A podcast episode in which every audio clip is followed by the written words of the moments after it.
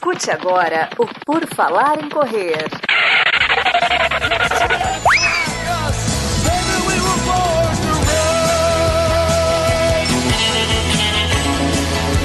Are you ready to run?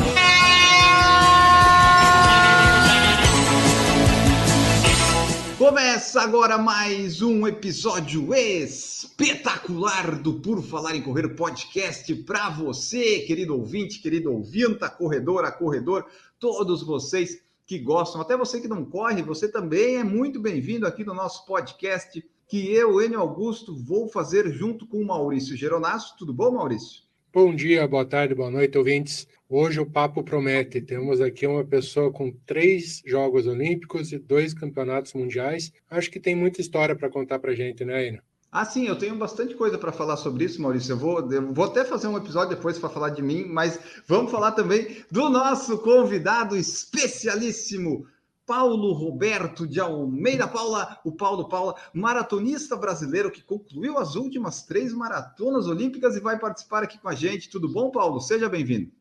Primeiramente, aí quero agradecer o convite e quando se fala de atletismo, sempre pode contar com a presença do Paulo Paula, porque esse é meu mundo, eu tenho o prazer de falar do atletismo e levar o atletismo para todas as pessoas que são apaixonadas pelo mundo da corrida de rua. Aí, então vamos já começar, já que, já que o atletismo e o Paulo meio que se confundem, conta para nós. A, gente vai querer entrar nessa parte aí das maratonas, Olimpíadas, né? mas a gente tem que ir lá no comecinho. O Paulinho, quando nasceu lá, quando é que começou a correr? Como é que foi a tua entrada no esporte, no atletismo, para descobrir aí o esporte? A minha entrada foi como toda criança levada, que não era muito bom na escola, mas era bom nas pernas de corrida, e lógico que aconteceu uma simples brincadeira, aonde tinha alguns amigos meus de infância que gostava de correr e aí assim, cidade pequena, quando tem rojão tem alguma festa, né? E lógico, eu, meu irmão curioso, foi até o local onde tinha rojão e estava tendo uma competição, ia ter um 15 quilômetros em comemoração ao aniversário da cidade que é onde eu morei a minha vida toda, que é Irapuru. Tipo, 15 quilômetros saindo de, de Flora Rica para Irapuru, aonde eu tava de chinelo, criança, né? Aos 15 anos, lá com os amigos, os amigos falou: "Ah, vamos correr, vamos correr", mas eles falaram meio que assim brincando, né? Mas eles iriam até nós mesmo nem acreditou que tinha condições para correr 15 quilômetros. E lógico que não deu coisa de um quilômetro, os meus amigos abandonou e o meu irmão continuou. E com isso daí, nós corremos 15 quilômetros, ficamos duas semanas sem ir para a escola, com os pés todos cheios de bolha, e para nós foi uma alegria, né? porque para quem não gostava muito da escola, ficar duas semanas sem ir para a escola devido os pés tá cheios de bolha, mas sempre eu, meu irmão, sempre gostou mesmo de eh, praticar qualquer modalidade esportiva, estava é, no sangue né, que iria sair é, um atleta, seja em qualquer área, porque sempre fui, joguei vôlei, é, handball, só basquete que não. Gostava de nadar, e lógico que o atletismo foi aonde que eu me senti à vontade. Depois disso daí, nunca mais eu deixei. E quando é que tu descobriu assim, é, que foi virar uma carreira assim de ser atleta? Porque tu falou, ah, correu ali, foi, né, gostava de correr, aparentemente corria bem, mas aí quando é que tu viu que dava para assim, putz, vou virar profissional desse negócio, vou viver de atletismo, vou sair correndo por aí, me preparar? Quando é que veio essa mudança assim, tipo, agora sou atleta profissional? É, a mudança veio em 1996, 96, é, aonde eu fui fazer um teste na Funilense, que era o clube da época, era um sonho de todo atleta, né? tá numa equipe grande e não consegui passar no teste, fui reprovado. E aí depois eu conheci um, uma pessoa que é, tudo que eu sou hoje eu devo muito a ele, que é o Marcos Antônio de Oliveira, que foi técnico da Roseli Machado, do Osmiro, aonde tinha já grandes nomes é, do atletismo. E ele deu essa oportunidade e acreditou no que eu falei para ele, ó, eu corro para isso, é, faça esse tempo. Aí foi quando ele mandou nós ir para Campo de Jordão, ficar lá com os atletas da época. Até mesmo né, nessa época, Roseli Machado tinha, é, tinha ganhado a São Silvestre. E aí tinha um cross country em, em Arthur Nogueira. E dali foi quando eu e meu irmão ganhamos esse cross.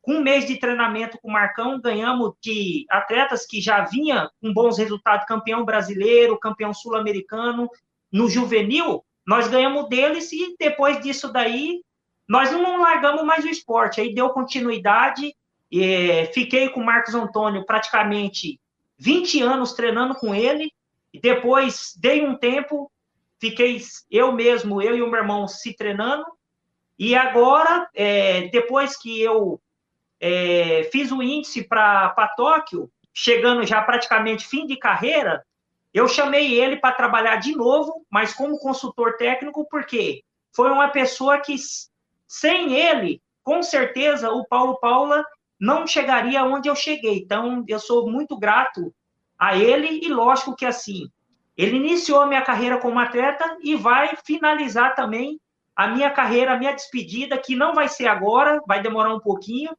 mas nós sabemos que ainda eu estou aí num ciclo que estou de transição, mas eu acredito que até 2024 aí o Paulo Paula vai estar tá a todo vapor e na pegada.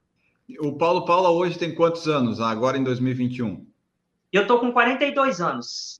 Mas eu 42 anos com cara de 18 e uhum. com energia de 10. Lógico que o músculo já está com a idade mesmo de 42 anos. Entendi. Então, você está agora você está fazendo essa transição para, claro, vai continuar como atleta, mas já para ser meio que treinador no futuro, algo assim?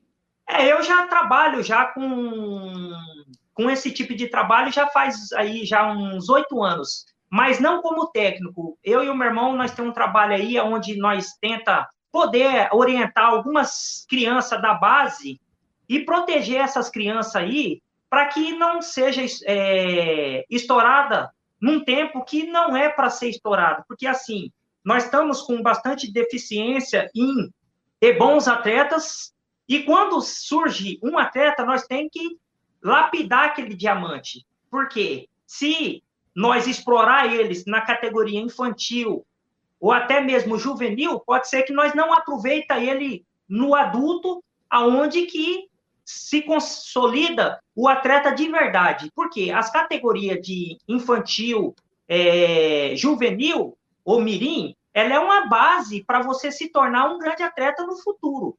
Então, nós tem aí alguns talentos aí que nós estamos é, escondendo eles, protegendo eles, para que futuro próximo aí possa substituir o Paulo Paulo quando aposentar, né?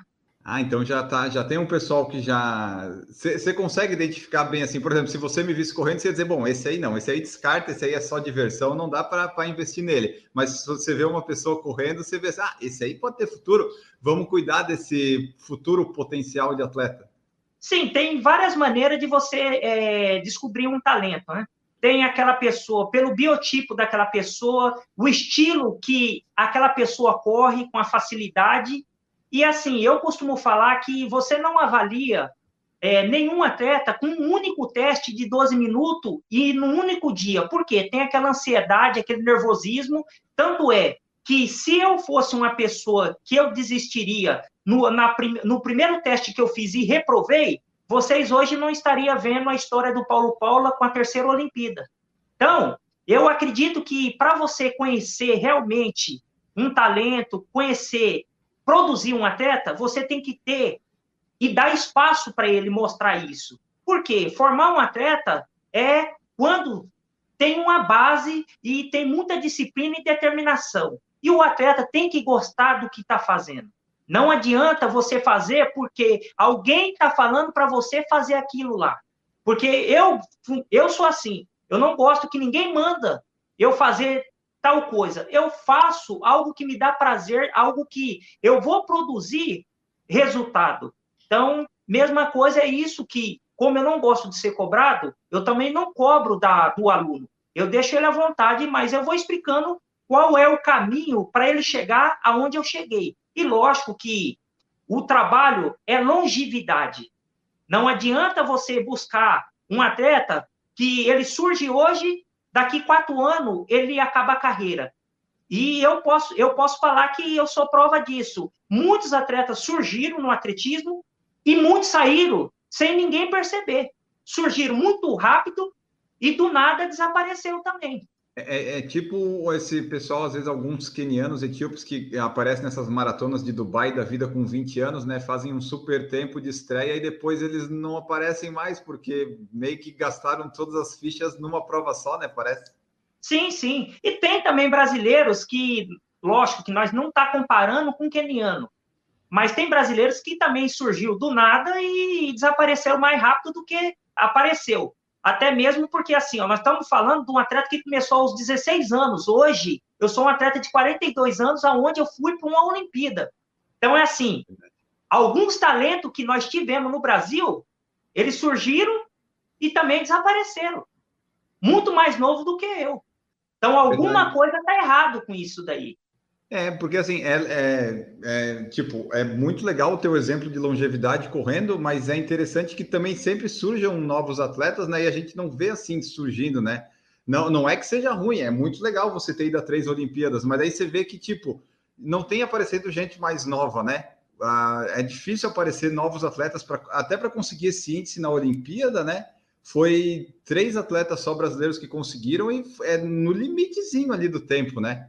Sim, sim, sim. Mas assim, ó, a única pessoa aí que eu vejo que é, possa se tornar aí um grande atleta, até mesmo pela, é, pelo que o resultado que ele fez dessa geração que está vindo, é o Danielzinho. Eu acredito muito nele. Só que eu também, tanto que eu tive a oportunidade de conversar com o técnico dele, falando que o técnico dele, que ele tem um diamante. E esse diamante, é um diamante que dá para ser lapidado e dá para brilhar muito mais do que ele brilhou. Só que para isso daí, o técnico tem que brindar esse atleta. Por quê?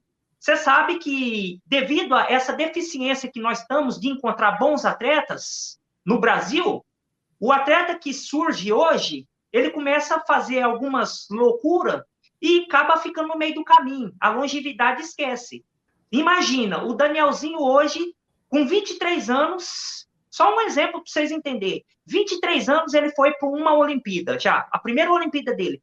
E eu, eu comecei o atletismo, comecei, o primeiro Jogos meu olímpico foi com 32 anos. Então imagine, eu fui para três ciclo olímpico e estou lutando para o quarto ciclo olímpico. Imagine se preservar a carreira do Danielzinho, quantos ciclo olímpico ele vai estar.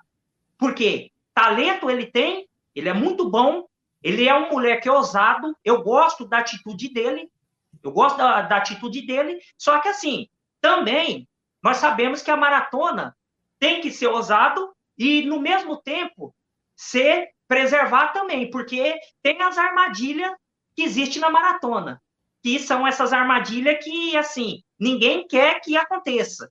Que você tá ali bem, do nada, você, opa, caiu duro, e aí, assim, não fez nada. E nós sabemos que a maratona, ela é quantos quilômetros? É 42,195. Ela não é nem 10 quilômetros, nem 5, nem 15, nem meia maratona.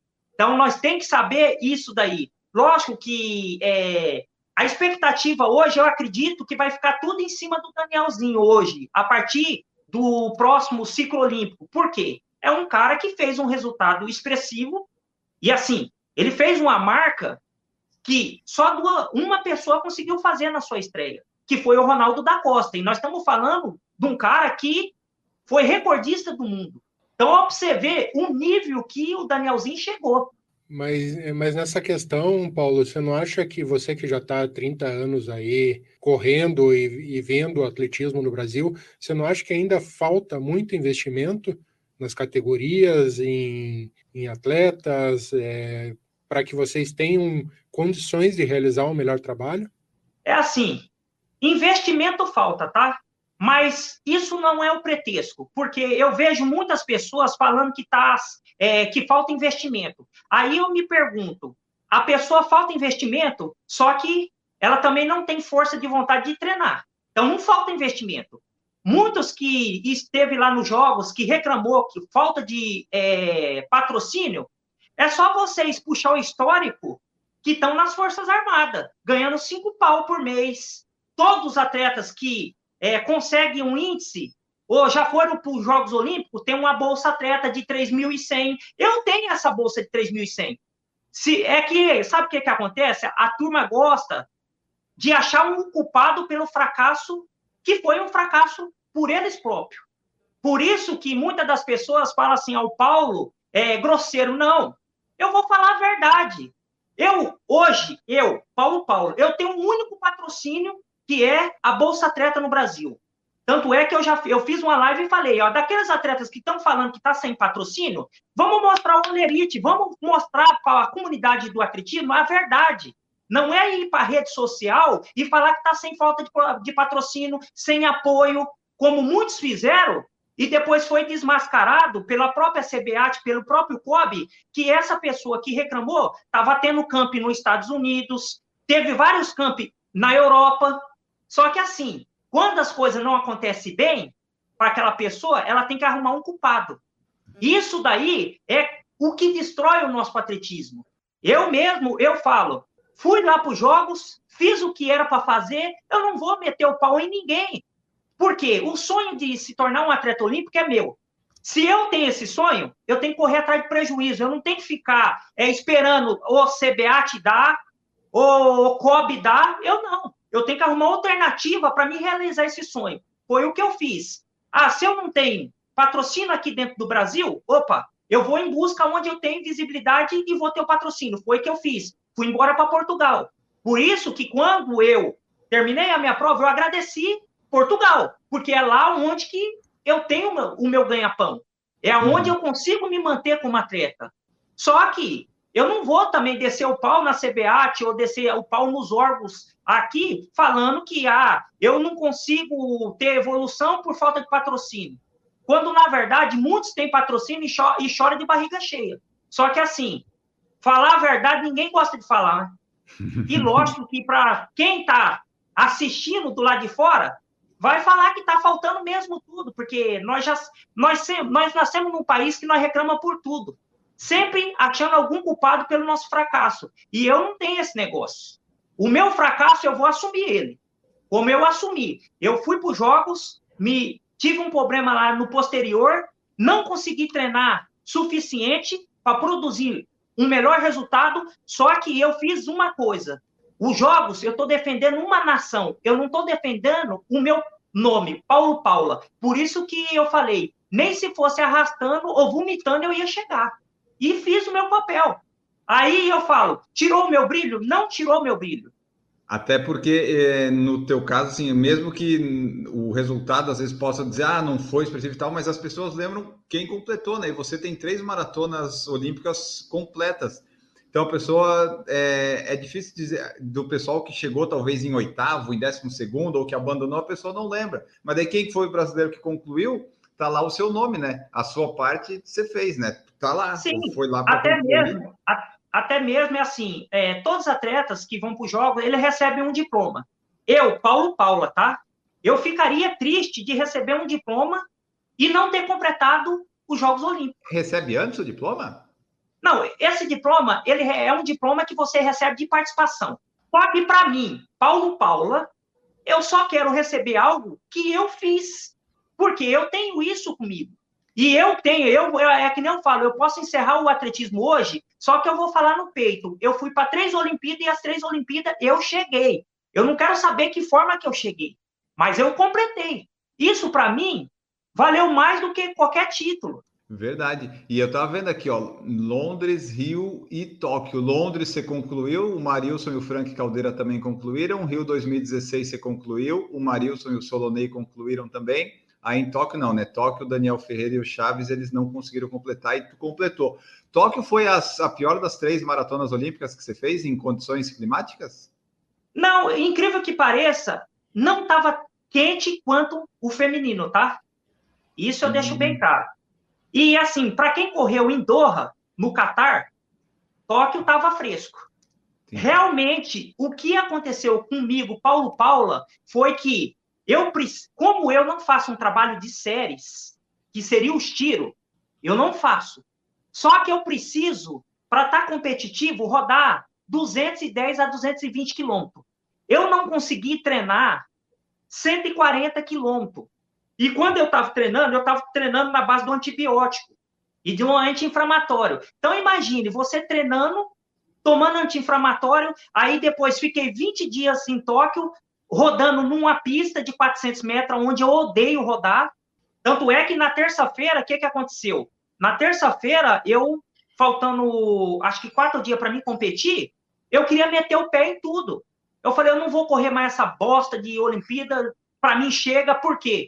Eu fiquei, eu entrei, eu desequilibrei, eu entrei num estresse total. E lógico que foi muito fundamental o meu irmão tá lá, porque meu irmão desceu a madeira em mim. Não é porque é meu irmão, não, que ele não chamou eu. Ele só falou assim: o que, que você veio fazer aqui, então? Se você não quisesse vir, você ficava em casa. E aí foi aonde depois ele ligou para uma psicóloga, falando da minha situação, que eu tinha meio que desequilibrado. E a psicóloga, é, Carol, nem conheço ela, eu sei que ela é de São Paulo, me ligou e falou uma simples palavra para mim que eu nunca vou esquecer. Olha para o espelho. E aí eu fui lá, olhei para o espelho e depois eu falei assim para aí, depois eu retornei a ligação para ela e falei, ó, pode deixar que eu vou me equilibrar. Eu tenho quatro dias, três dias para voltar a ser o Paulo Paula e fazer daquilo que eu sempre escolhi para minha vida e vou fazer e vou voltar a ser o Paulo Paula. Aí foi quando eu trabalhei muito na mente, meu irmão também ali, ó, trabalhando na minha mente,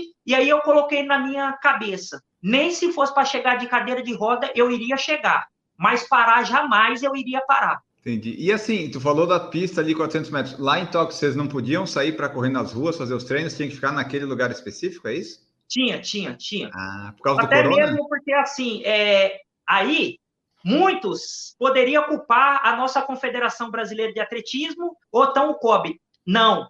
Era porque é uma situação que os Jogos Olímpicos com Covid foi algo de muito pressão para todos os atletas. Eu vi muitas pessoas julgando aquela menina dos Estados Unidos que ela deixou de competir. Só que as pessoas que julgaram ela não sabem que situação que nós se encontramos lá. Porque imagine você um atleta que você nasceu para ser livre, aonde você gosta de ter a sua liberdade, você ficar no hotel 20 dias, hotel, alimentação e pista de atletismo. Imagine uma pessoa ter que saber que está numa competição, aonde ela fez um trabalho de quatro anos, que ela abdicou de muita coisa, No, e depois- nesse caso, foi cinco anos, né? é, foi cinco anos. E depois estoura uma bomba que foi o Covid, aonde mexeu com o psicológico de todo mundo, e muitas pessoas não entendem isso. Por isso que eu falo assim, lógico que muitos que tá, foi lá nos jogos, que abandonaram, devido toda essa situação do Covid, eu falo que foi herói. Porque eu mesmo, Paulo Paula, se tivesse outros Jogos Olímpicos com essa pandemia, eu estaria fora. Porque eu não iria, porque é a pior coisa que foi feito, foi realizar os Jogos nessas condições. Porque muitos atletas ficou desequilibrado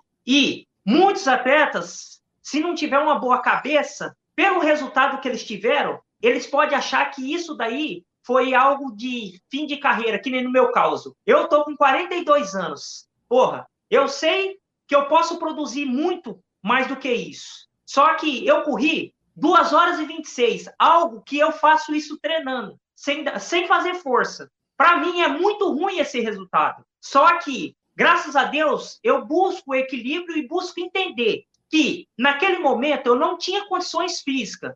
Por isso que eu terminei os Jogos Olímpicos, lá na minha entrevista eu falei que eu vou lutar com todas as forças para estar em Paris 2024. É impossível? Pelo jeito, não. Pode ser possível ou impossível. Basta eu ter a mesma de de determinação, dedicação, sonhar que eu posso ter mais um ciclo. Por quê? Quando eu terminei o Rio de Janeiro, eu também tinha esse pensamento, pô, eu vou estar com 42 anos, será que eu vou conseguir fazer o índice? E eu fiz. Porque você tá com o... você tá com três Olimpíadas para as três, você conseguiu o índice, né? Então, tu vê que a tua regularidade e longevidade, elas são boas, porque é, tu conseguiu manter com 32, com 30, 33, 39, 42, tu tá sempre conseguindo correr a maratona para 2 horas e 10, 2 horas e 11, que é o que precisava para o índice, né?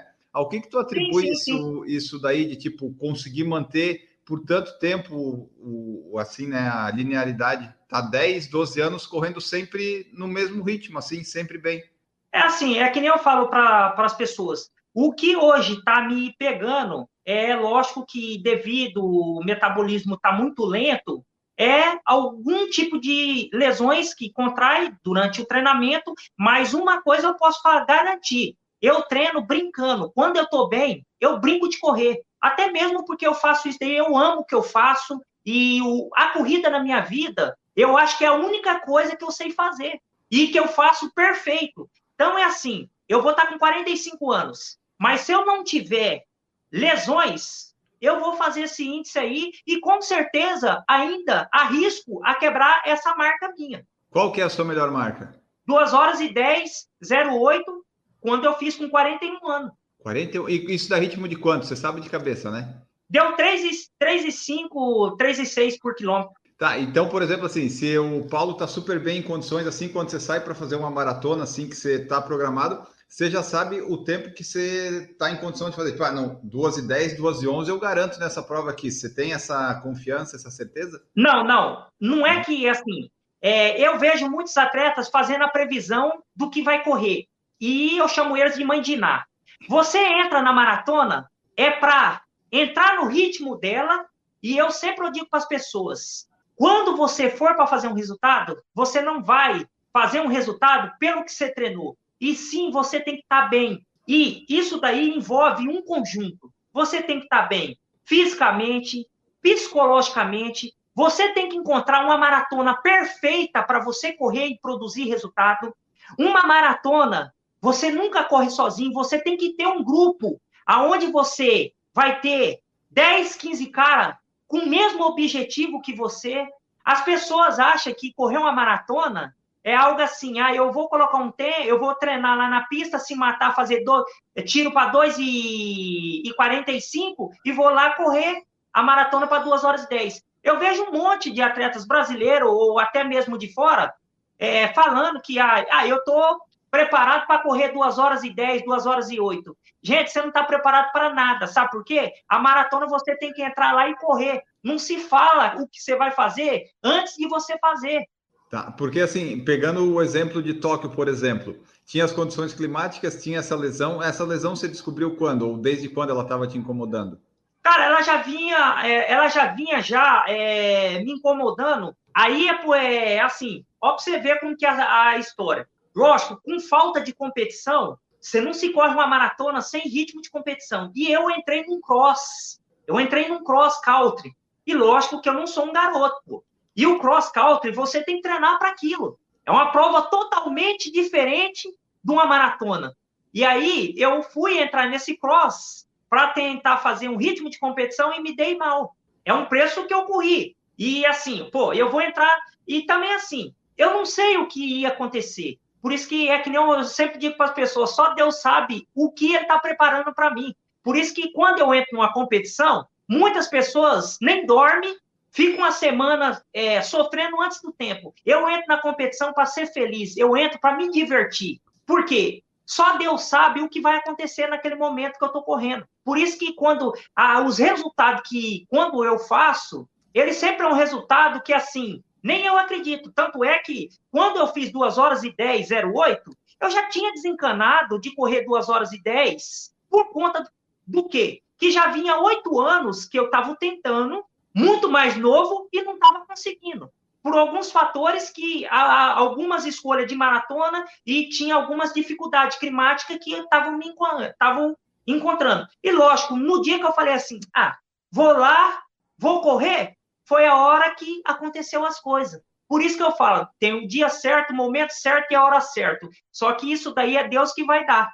Não hum. sou eu. Hoje, hoje o Paulo Paula, é, eu costumo falar que eu estou na bomba de oxigênio. A qualquer momento eu posso parar, como eu posso brilhar também. Então eu deixo a vida tranquilo e assim, vivo o atletismo como é para viver com a alegria. Hoje eu estou lutando muito, trabalhando muito para que nós possa dar oportunidade para a nova geração e buscando também mostrar para os órgãos competentes que regem a nossa modalidade, que é onde você busca os futuros atletas para as próximas Olimpíadas daqui 10 anos? São nas escolas.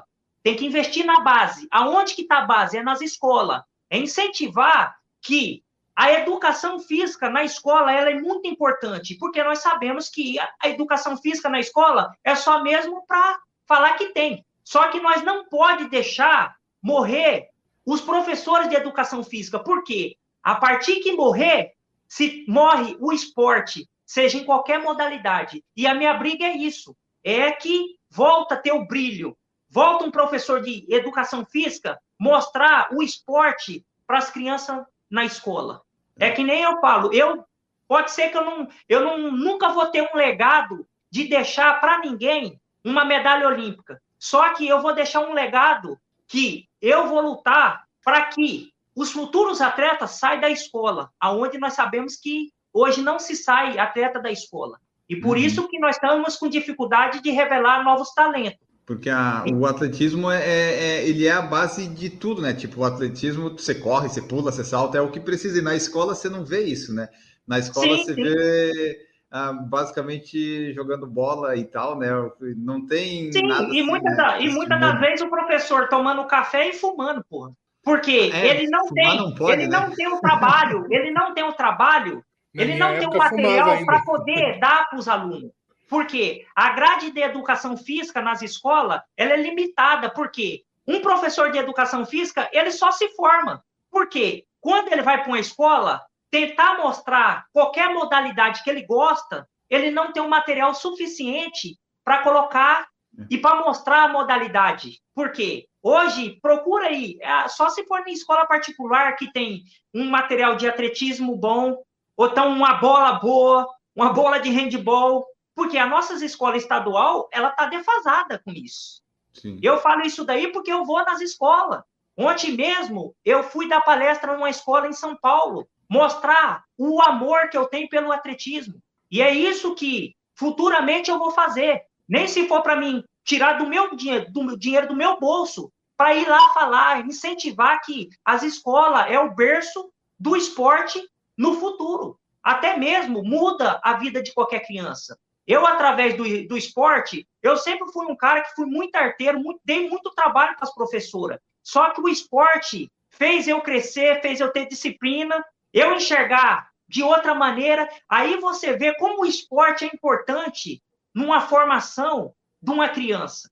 Verdade. Maurício, queres perguntar alguma coisa? Sim, eu quero voltar pra, ainda para os Jogos de Tóquio, Paulo. Como é que é a conversa com os outros dois brasileiros que estavam com você na, na maratona? Existe uma conversa sobre tática, alguma orientação de um para o outro? E como é que ficou a sua cabeça quando você viu que os outros dois brasileiros tinham desistido durante a prova? É assim, é, é que nem eu falei que é, são características totalmente diferentes, tá? Eu, eu particularmente já sabia que o Danielzinho iria para frente, até mesmo porque eu acredito que ele, de dos três, ele era o que mais estava preparado, tá? Por ele ser jovem, por ele ser um atleta ousado, e eu acredito muito no potencial dele. Já o Daniel Chaves é um atleta que vinha, tipo assim, já vinha, é, ele veio com índice de 2019 e depois ele não deu uma continuidade, não competiu e você ficar tanto tempo sem competir, você fica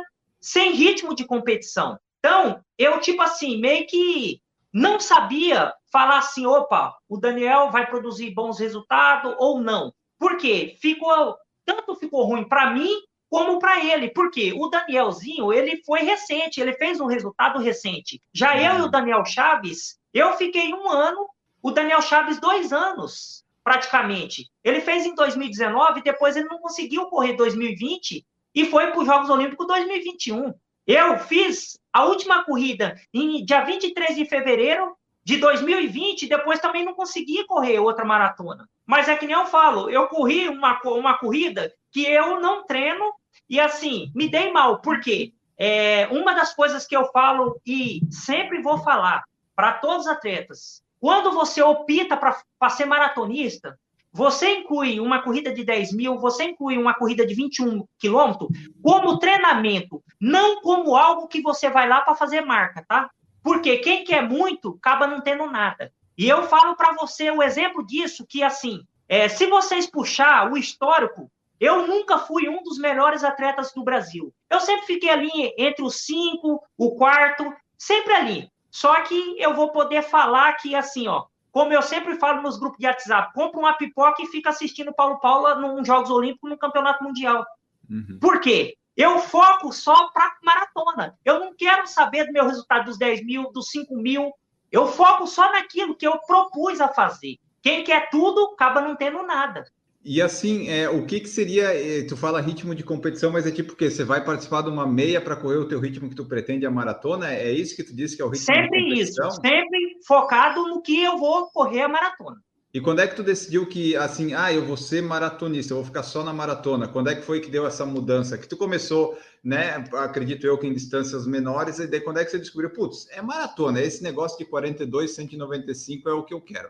Quando eu vi que eu já estava levando porrada da geração que estava vindo. Porque, assim, o atletismo, ainda mais as provas de atletismo, ele é, é amplo. Você basta você ter a esperteza de você pular fora a hora que o outro lado está dando errado. Então, já estava surgindo na época Damião, o... o Damião tem a minha idade, mas o Damião era muito rápido. Por ele ter começado o atletismo com a idade muito mais é, com 25 anos, e eu comecei com 16. Então, eu já estava ficando lento nas provas de 10 quilômetros e 5 quilômetros. E, lógico, para entrar numa maratona, eu cheguei a fazer 45 meia maratona. Eu não entrei na maratona de paraquedas. Eu me preparei primeiro nas meia maratona para depois eu falar, agora eu estou preparado para correr a maratona. Porque yes. as, as, pessoas entram na maratona com uma única, que nem o Danielzinho, se eu não me engano, ele tem duas meia maratona na vida, na carreira dele e já foi para maratona. Então ele pulou um ciclo enorme. Mas eu acredito que agora ele vai voltar para as provas de meia maratona, 10 mil, 5 mil, porque ele é um atleta novo e ele tem que se preparar, ele tem que ganhar lastro muscular para depois se aventurar na maratona. Porque eu costumo falar que a maratona é fim de carreira. Ou você dá certo na maratona, ou você cava sua sepultura. A prova disso, nós tivemos inúmeros atletas muito bons. Ó, o Eduardo Nascimento, que foi recordista da meia maratona com 59. Depois nós tivemos o Helenilson, que foi de São Paulo. Tivemos Sérgio Couto. Todos eles eram atletas muito rápidos, tinha boas mara meia maratona. O próprio Daniel Lopes. Só que quando foi para a maratona, fez a transição para ir para a maratona, não se deram bem. Um exemplo, nível mundial, é o Tadesse. Quem não conhece o Tadesse? O Tadesse foi recordista da meia maratona.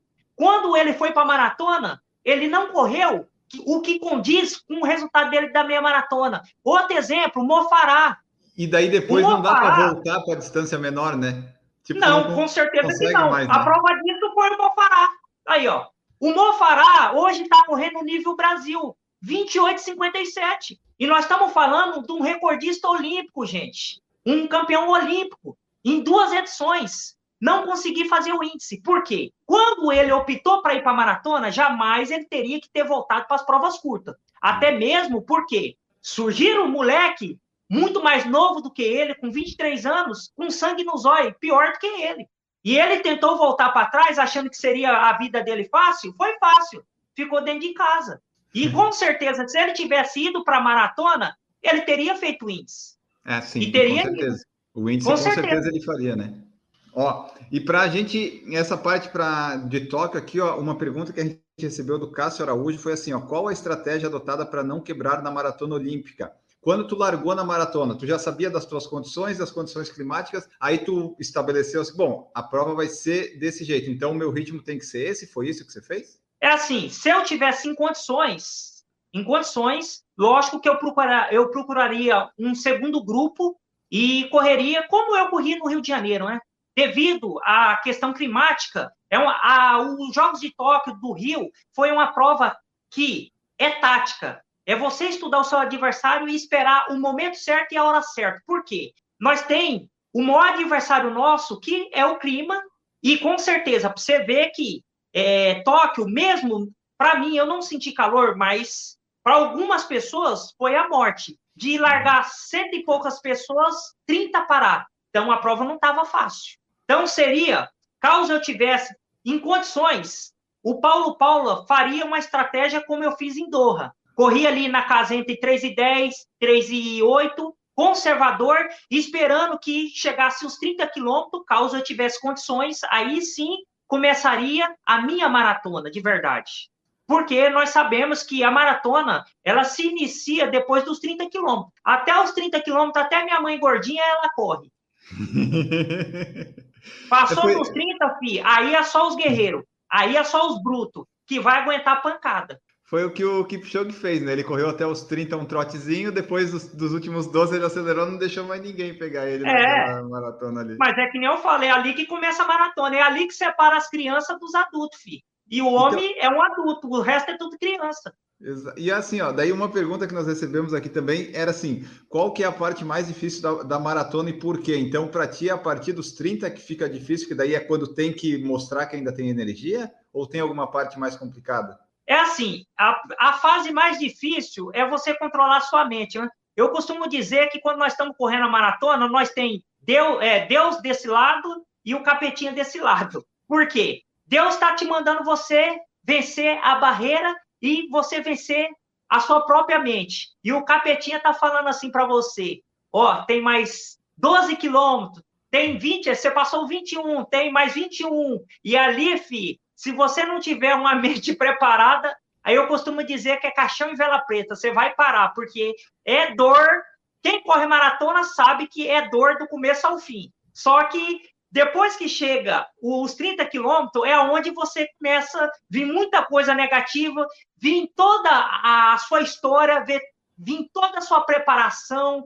Vem, um, vem um filme. Eu costumo dizer que até os 30 quilômetros eu enxergo tudo. Uhum. Passou dos 30, é só emoção e vontade de chegar e com muita dor no corpo. Legal. O que eu vi, Paulo, assim, em alguns é, comentários das Olimpíadas, não sei se no atletismo isso se aplicaria, mas na natação talvez, que a, a pandemia, claro, ela é ruim e tal, mas teve alguns atletas que daí conseguiram parar né, aquele ciclo que é insano de provas, treino e tal, conseguiram meio que dar uma descansada, sabe, no corpo, na cabeça, e conseguiram daí ir nos Jogos Olímpicos mais descansados, vamos dizer assim. Tanto é que saíram alguns recordes novos lá na natação, essas coisas. Tu acha que isso se aplica, por exemplo, no teu caso, ou no teu faltou esse ritmo de competição que você falou? Porque teve alguns atletas que, né, ficaram assim, putz, um tempo para descansar que eles normalmente não teriam num ciclo olímpico, sabe? Aí esse tipo de descanso, no teu caso, ele foi bom? Tu teve esse descanso ou foi ruim? É assim, no momento, até uns seis meses, ele era, foi algo que eu precisaria, tá? Até mesmo para descansar a própria mente. Tá. Só que depois, é, com toda a insegurança, será que vai ter os Jogos Olímpicos? Será que não vai ter? Aí começou a mexer com a parte mental. Uma das coisas que a turma se preocupa para se tornar um grande atleta é a parte física. Lógico que a parte física é fundamental para você ter o sucesso. Só que muito mais importante é a parte mental, tá? Porque a parte mental, ela te destrói. Mesmo que você esteja com a parte física em dia, se você não tiver com a mente produzindo algo positivo, com certeza a parte física você vai enterrar ela. Não vale para nada. E lógico que, assim, uma das coisas que eu sou uma pessoa que observo muito, não só no atletismo, mas no esporte em geral. Eu posso fazer essa pergunta para você: quais todos que tiveram bom desempenho, quais todos foram?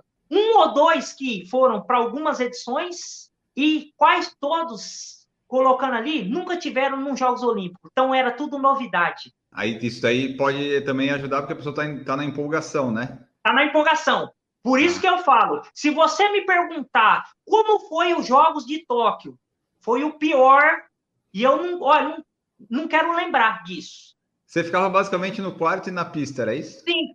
Por quê? O próprio jogo, Jogos Olímpicos, ele te proporciona algo de muito prazer e de você saber que você está com os melhores do mundo. Você está ali porque você se tornou o melhor do mundo. E eu não vi esse espírito lá. Até mesmo, cara, eu não posso falar. Não ter contato, né, com o pessoal. Não, não dá, não dá. Eu posso falar, eu já fui oito vezes para o Japão. Eu amo o Japão, gosto muito do povo japonês, porque os caras têm o maior carinho e eles são apaixonados pelo esporte. Só que eu fiquei triste de sair de lá e ver a limitação que o povo japonês teve contra os atletas.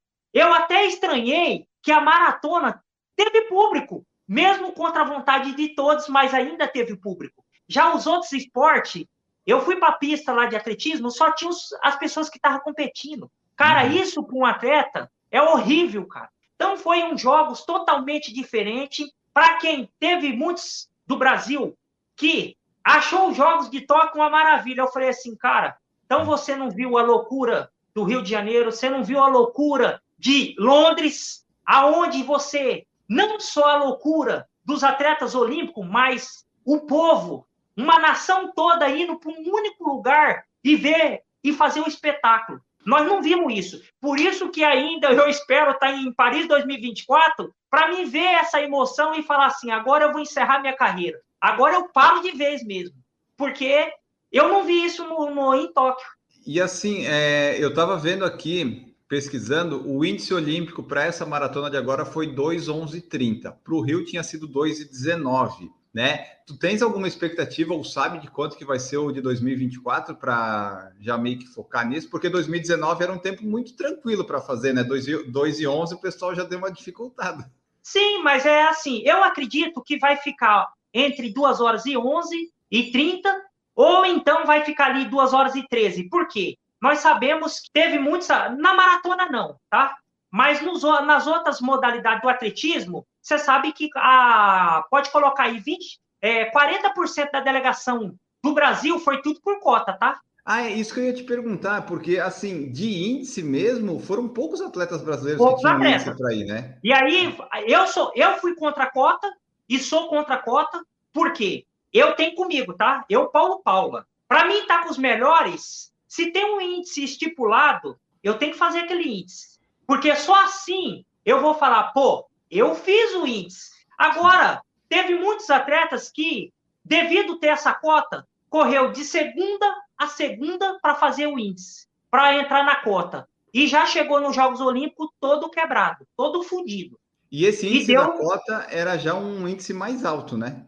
Não, não. Bastava não? você correr uma, algumas provas para fazer ponto. Mas não era, era um ranking, tempo. né? Foi ranking, né? É, foi ranking. Era só você correr todo final de semana, prova que tinha o selo, e faziam números de ponto e já estava classificado. Então, Mas teve, teve atletas que correram. Assim? Teve atletas que correram de segunda a segunda só para fazer a, a, pontuação. E aí chega na hora de competir, ué, tá cansado. Aí eu vou falar, é culpa do atleta? Não. Deram a chance, Foi né? porque existiu essa cota. Quando existe a cota. De onde é que surgiu tanta vaga, tanta cota assim? Não, porque por faltar as competições, tá? Até mesmo que, assim, é, teve a história do Covid, muitos até. É, na maratona. Na maratona não existiu cota, tá? Mas o que, que aconteceu? Na velocidade, nas provas de campo, devido ter o Covid, muitos atletas ficou limitado de competir. A, o, a turma do Brasil ficou, alguns ficaram limitados de viajar para fora do país. Mas muitos teve a chance e mesmo assim não fez o índice e entrou pela cota. E lógico que quando você entra, quando você tem algo que te facilita, que entra pela cota, pouco importa o atleta querer lutar para fazer o índice. Porque nós sabemos que o índice é mais forte. Por isso que a gente viu uma grande. Claro, né, não desmerecendo o pessoal que conseguiu estar lá, mas, tipo, alguns brasileiros que não passavam da primeira eliminatória ou ficavam muito atrás, porque, na verdade, aquele lá era, digamos, o melhor deles, né? Só que, tipo, se fosse por índice, eles não estariam lá, né? Então, sim, aquilo sim, lá era o que dava para fazer. Não. Com certeza não. Aí é que nem eu falo, é assim, ó. Eu, por isso que eu falo, às vezes, muito condena tanto o Daniel Chaves ou o Danielzinho por eles ter parado. Só que assim, eles fizeram o índice eles foram merecedor para estar tá lá. O que aconteceu na maratona, se eles pararam ou completaram, aí é outro departamento. Mas eles, pelo menos, eles fizeram o índice. Agora, é difícil você ver um cara entrando pela cota e correr mal e reclamar na e achar que ele está bem. Não, porra, ele já entrou pela cota. Você já entrou pela cota, você já entrou já ganhando O que você poderia fazer é fazer juízo daquele crédito que você ganhou. E muitos e que entraram pela cota nunca mais vão conseguir entrar pela cota novamente, né? Com certeza que não. E assim, eu costumo falar que Deus dá uma chance só, né? O cavalo só passa uma vez na rua. A segunda ele não passa, não. Se ele passar, ele vai dar um coice. né? E assim, você falou ali do do, dos dois que não completaram, mas é, é tipo assim, a, o pessoal sempre vai reclamar. Se não completou, vai reclamar que não completou. Aí, se é o teu caso, completou, vai dizer, ah, mas o Paulo fez em 2 horas e 26, sabe? O pessoal sempre vai ter algum motivo para reclamar, então não dá para nem levar é em assim, conta. Para mim, não foi assim, é, até mesmo, é, eu sempre falo para as pessoas assim, o Paulo Paula não tem que provar nada mais para ninguém, tá? Porque eu já mostrei o meu valor e, é assim, lógico que é que nem eu falo, eu estou na bomba de oxigênio. O que eu sabia que todo esse clima iria pesar, não para mim nem para o Danielzinho. Porque o Danielzinho, é, eu sempre gosto de deixar bem claro para as pessoas entenderem. O Danielzinho foi um cara que caiu de paraquedas. O Danielzinho estava treinando por 10 mil e conseguiu fazer o índice olímpico na maratona. Mas o Danielzinho não foi lá para o Quênia para treinar para maratona. Então ele caiu de paraquedas. No meu caso, é assim, só de eu falar que eu fiz o índice, cara, eu já tenho que levantar a mão para o céu e agradecer. O único cara que estava intermediário, que a expectativa foi grande, até mesmo porque ele está numa idade boa, nós sabemos que é um atleta bom, é o Daniel Chaves. Porque eu, quando eu entrei na, na, na, na minha maratona, na minha primeira, foi com 31 anos. E 32 anos eu estava nos Jogos Olímpicos, aonde eu fui oitavo. Então, para você ver que é assim, a expectativa, tudo ficou em cima do Daniel Chaves, tá? Eu falo, eu, porque já tenho uma certa idade, eu tô ainda eu tô, eu sou, é, eu sou uma lenda do atletismo. O Danielzinho Chaves ainda está iniciando um processo. É por isso que eu sempre falo assim, o Danielzinho, ele fez um resultado de 2 horas e 9 e, e 7. Só que ainda ele tem que fazer, ele tem que provar que ele é o Danielzinho dessa marca. Por quê? Muitos no Brasil fizeram uma única marca, depois não correram mais. É agora que ele vai mostrar que eu cheguei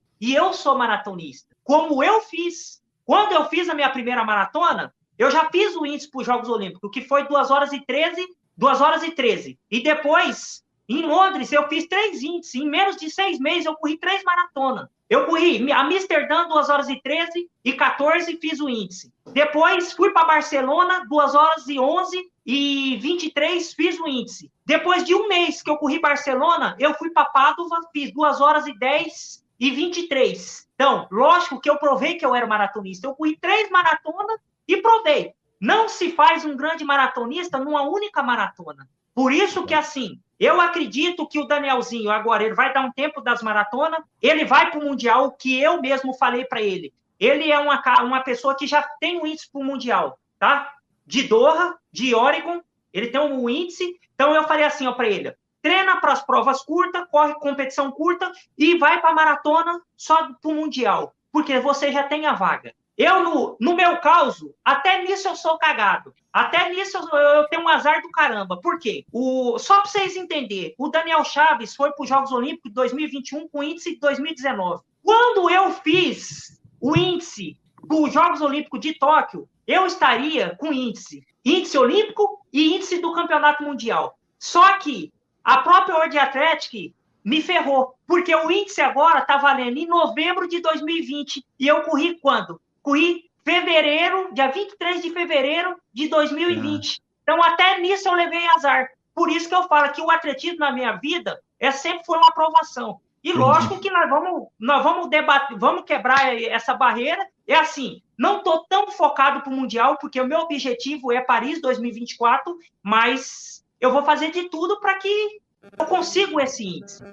Para mim, ir para o terceiro, terceiro Mundial, até mesmo porque você sabe que era para mim completar o terceiro Mundial em Londres, mas houve uma sacanagem pela nova gestão do passado que me cortou. Quando eu fiz o índice, eu fui o único brasileiro a fazer o índice, mas a gestão passada, com vaidade e como eu sou um cara que luto pelo atletismo, os caras montou um critério em cima da hora e me tirou eu do Mundial de Londres, porque eu fui o único a fazer o índice. Perguntaram aqui também, Tênis simples, bom, dá muita diferença no seu pace de prova? Tipo assim, os tênis hoje que o pessoal fala bastante. Que tipo de tênis você usa? Você é patrocinado? Você tem algum tênis que você gosta mais? Qual que você está usando? As duas últimas maratonas eu corri com o Nike Vaporfly, o Nex 4%.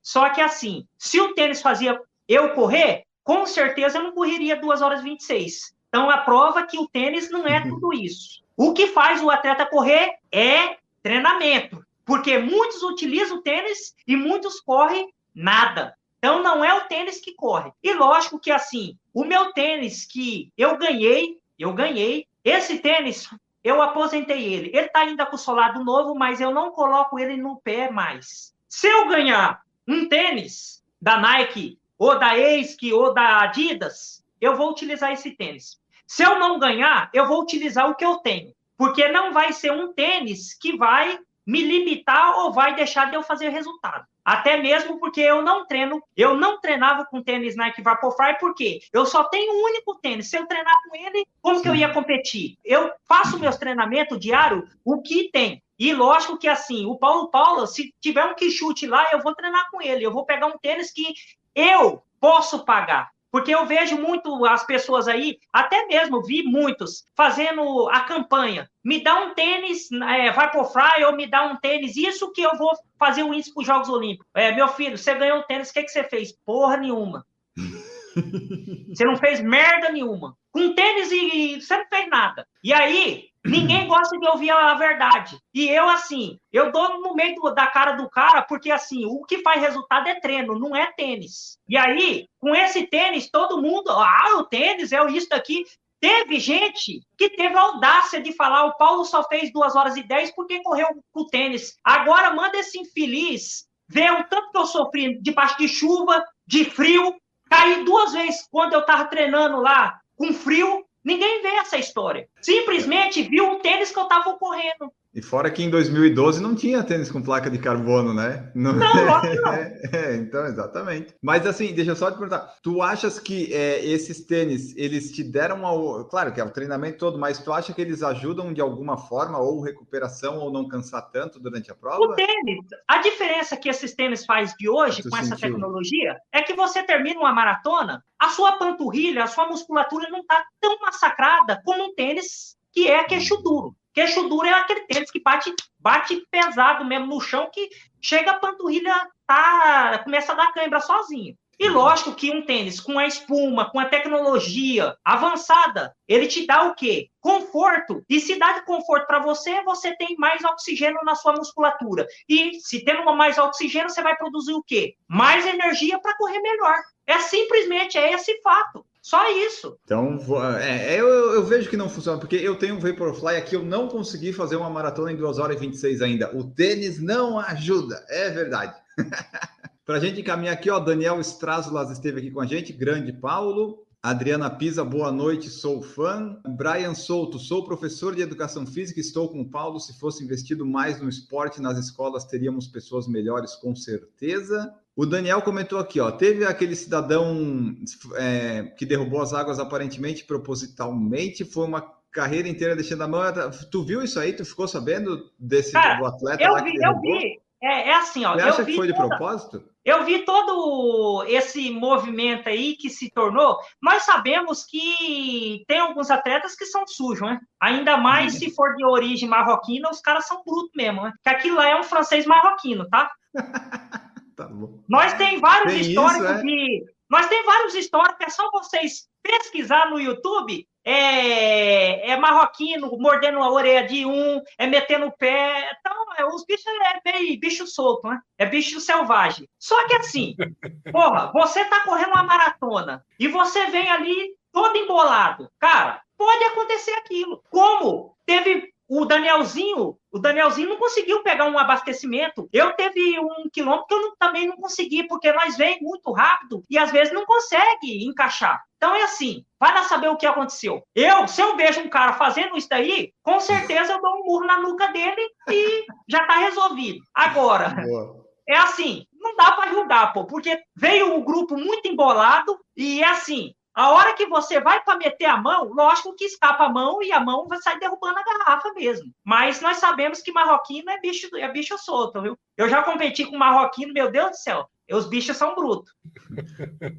Ó, seguindo aqui, Cássio Araújo, que também mandou perguntas, colocou exemplo de atleta. É, o Elivando perguntou: é, você toma suplementos? Tu tem algum suplemento que você toma ou isso aí não ajuda e é, vamos mais na comida, na alimentação? É que nem eu falo, nós não pode ser hipócrita, tá? Falar que o alto rendimento ele é só no arroz e feijão, fi, não existe. Não existe. Mas não tem doping também, né? Não, não tem doping. O verdadeiro atleta, ele faz do esporte algo para sua saúde. Nós sabemos que qualquer substância que tem contém química, ela é prejudicial para a saúde, seja qualquer tipo de vitamina. Agora, fazer o uso de substância onde você aplica na barriga, como EPO, tomar um anabolizante, aí não, aí o cara é safado mesmo. Tem que levar cadeia e tem que ser banido mesmo do esporte. Só que assim, tem várias vitaminas que você pode consultar na própria CBAT ou na própria UADA, as vitaminas que você pode tomar para que você possa ter benefício nos seus treinamentos, que não é, que não está incluso no exame antidoping e que não é dope. Eu sou um cara, vocês têm noção, eu sou um cara que sou controlado desde 2011 pelo controle Arabout. Só para vocês entenderem o que é um controle Arabout. Um, uma vez no dia, eu tenho que ter um horário marcado para estar tá aqui em casa aonde a qualquer momento o controle vem e pode fazer o exame em mim. Caso eu não esteja no endereço que eu indiquei, se eu cometer três faltas, me dá como que eu estou violando as normas do controle antidoping e sou pego, pego uma com a suspensão de quatro anos. Aí eu vou colocar um nome de referência para vocês entenderem. O Wilson Kipsang não é que ele foi pego no exame antidoping. Ele não foi pego no exame antidoping com nenhuma substância. O que aconteceu é que ele violou a regra da, do, da UADA. A UADA foi na casa dele, no endereço que ele indicou, e não encontrou ele em três vezes que a UADA foi lá para fazer o controle. E quando você não é encontrado três vezes, você automaticamente você ganha uma suspensão de quatro anos. Foi o que aconteceu com ele, foi o que aconteceu com a americana, que antes da Olimpíada ela foi cortada dos jogos, porque ela falhou no exame antidoping. Não é que ela foi pega com anabolizante ou com EPO, com nada. Tem duas formas de você ser pego no exame antidoping: utilizando substância proibida e faltando no controle quando você é um atleta controlado na Arabout. O único do fundo que tem esse controle, eu acredito que é só eu, porque é um controle que eu tenho que é da Internacional. É um controle que eu tenho da Internacional.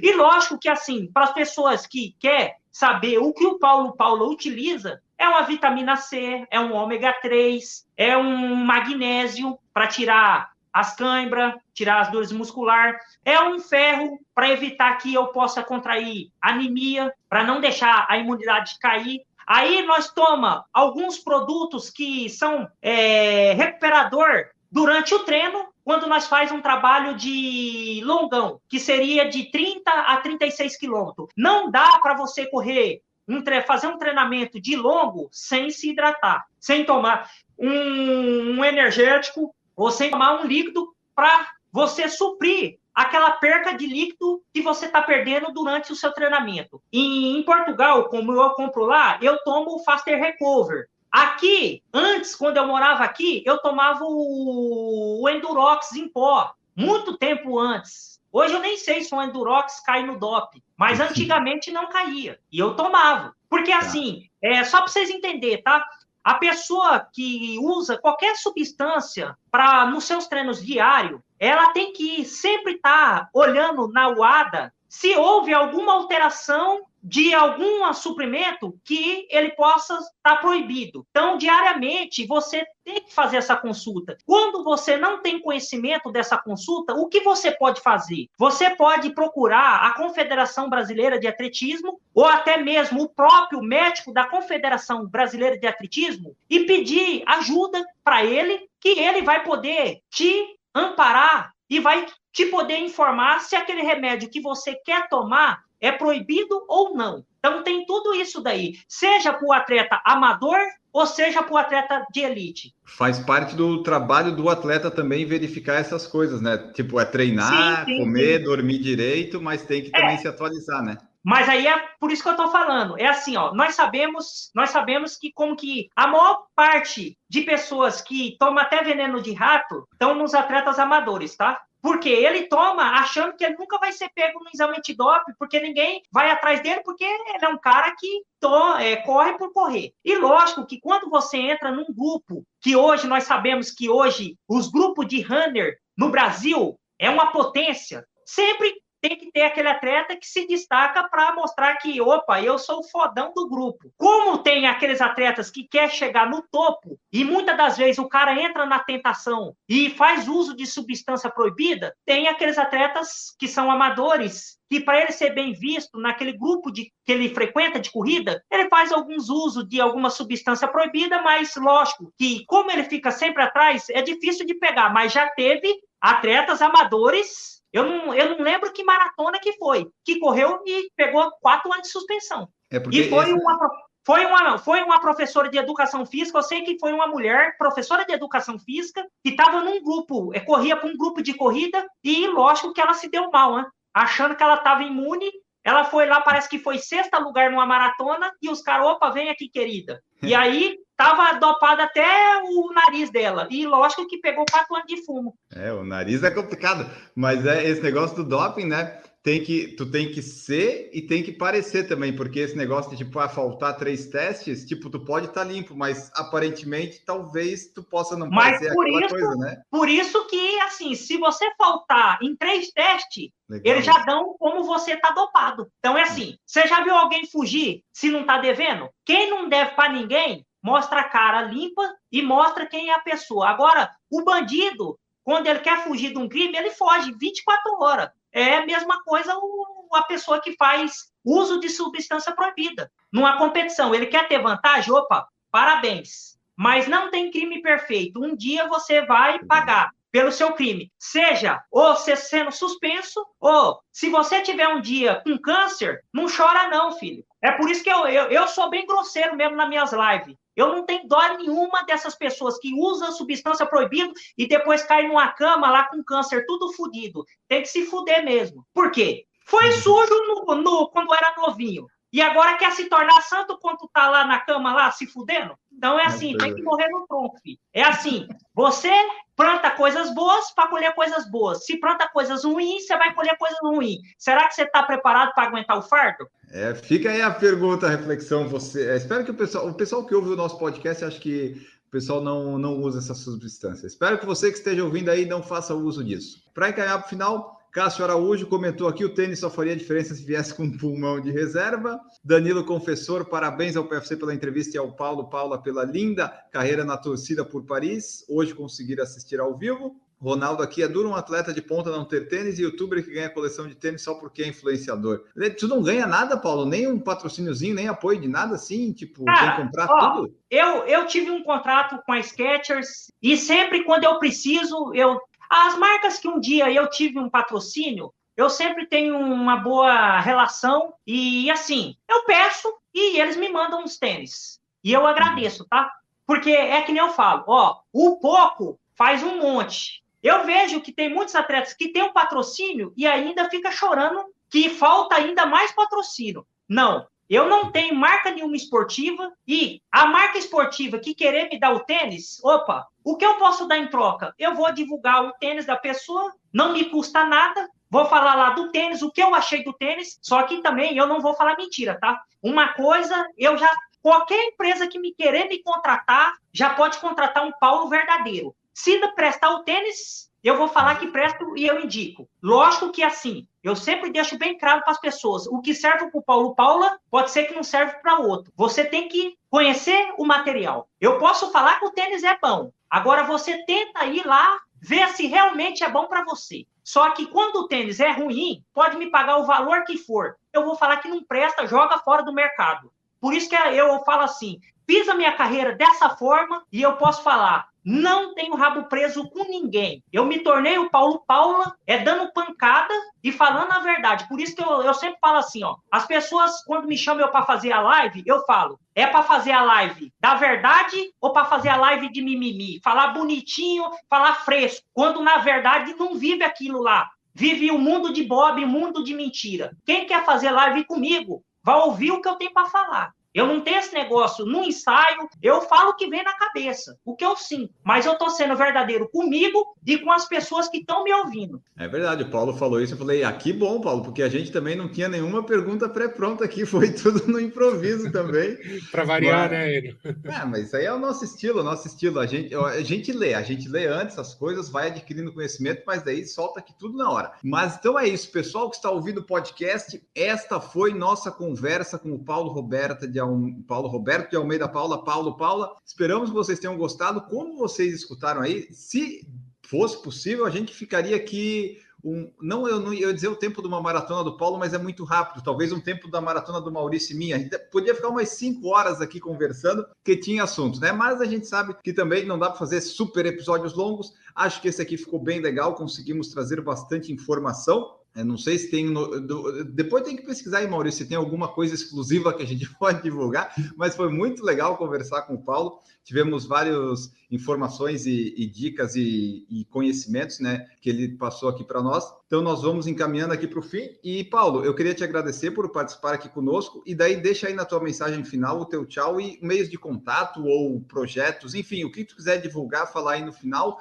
Fique à vontade. Muito, muito, muito obrigado. Para mim, eu só tenho a agradecer aí essa oportunidade de poder falar realmente a verdade do atletismo sem máscara, que é, é assim, o atletismo ele tá muito cheio de mimimi, cheio de máscara. E com Paulo Paulo é assim, o que é para descer a marretada, eu vou descer mesmo. E lógico que assim, quem querer conhecer um pouco da minha história, Paulo Paulo, é só entrar lá, Paulo Paula Wally, no Instagram, que eu sempre quando faço meus treinamentos, é, eu sou uma pessoa que eu faço a minha vida como atleta de emoções.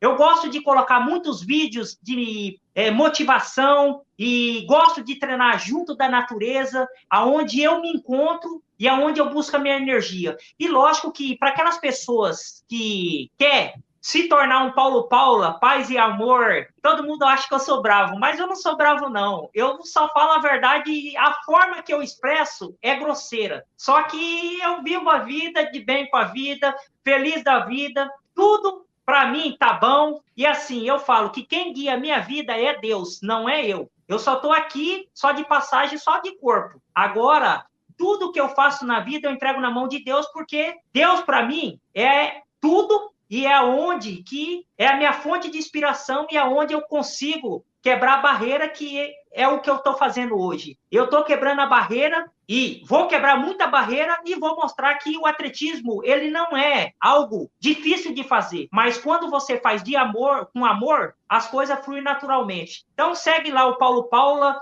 é, o Oli é, no Instagram, é, Gêmeos Atleta, aonde nós faz um trabalho também com algumas crianças carentes. Nós damos também oportunidade para aquelas turmas que não pode ter uma planilha de, de treino e de ter conhecimento. Hoje nós ajuda aí um grupo de 50 atletas nordestino, aonde não tem um poder aquisitivo que possa pagar um técnico ou até mesmo uma pessoa para orientar, nós temos esse trabalho através do instituto que leva o meu nome, Instituto Gêmeos do Brasil. Aí eu quero falar só um pouquinho desse instituto. Esse instituto, eu não aceito dinheiro nem de prefeitura, nem de governo, porque esse instituto, ele funciona de que forma? Das pessoas fazer doação. Eu nunca vou aceitar dinheiro de ninguém, mas eu aceito um carrinho porque esse carrinho eu vou distribuir no dia das crianças, no dia de Natal para minhas crianças. Eu aceito uma cesta básica,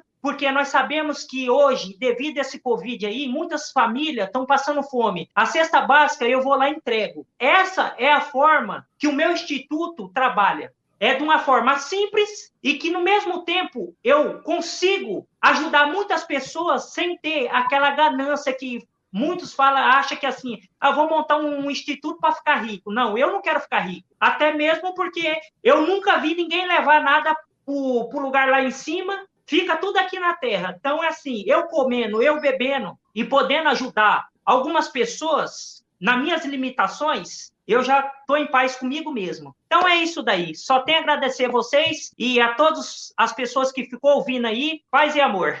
Eu espero mesmo que todo mundo esteja ouvindo aqui até o final, porque foi um episódio muito legal. Maurício Geronas, podemos ir embora. Muito obrigado pela presença aqui. Obrigado, Enio. Obrigado, especial Paulo. Como corredor amador, é, estarei torcendo na sua trajetória aí, no seu ciclo olímpico para Paris, e com certeza a gente vai ver o Paulo Paula correndo a maratona em Paris com a bandeira brasileira, representando o nosso esporte que a gente tanto ama. Muito obrigado, Paulo, e até a próxima. É isso aí, ele vai estar, oui, oui, estará lá, Messi Boku, lá na França. É um ciclo mais curto, né? Três anos, mas, mas não, dá, é três né? anos.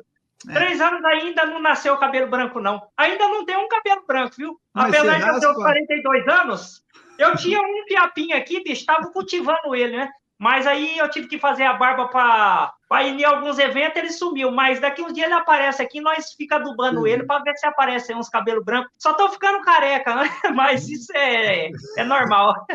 É bom que não. Agora, putz, era para acabar, mas só assim, tu tá usando óculos nessa live, tu, tu é míope? Quando tu corre, tu corre sem óculos, tu enxerga as coisas? Como é que é? Não, não, eu enxergo, eu enxergo. É que, como eu fico muito tempo no celular, eu sou assim, as pessoas que mandam mensagem para mim, eu não deixo para amanhã para responder. Se me verdade. manda um oi, eu vou responder. Porque assim, eu fico aqui na cama, aqui deitado aqui, e fico o tempo todo na internet, e lógico que tava ficando cego por conta disso, Entendi, e para não ficar mais cego ainda, eu tive que utilizar o óculos, né?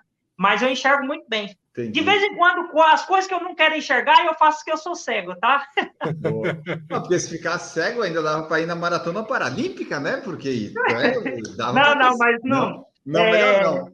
Não, não, não precisa. Ainda não quero chegar nesse ponto, mas é, até mesmo foi bom você falar isso aí. Cara, é, eu dou meus parabéns. E aí, eu falo para vocês como que nós reclamamos da vida à toa. Que nós estamos vendo que os Paralímpicos, com algumas dificuldades que a vida trouxe para eles, estão trazendo medalha, são pessoas felizes. E aí eu vejo muitas pessoas com bons olhos, uma boa perna, sempre reclamando da vida, que tudo tá ruim, tá isso daqui. Então, assim, ó, antes de você reclamar, olha para o seu companheiro atrás, olha para frente, pode ter pessoas que estão pior do que você. Então, agradece a vida que você tem. Não fica se lamentando, porque você está se lamentando de algo que você não está passando por situação que muitos estão passando. Então, é só isso daí, beleza?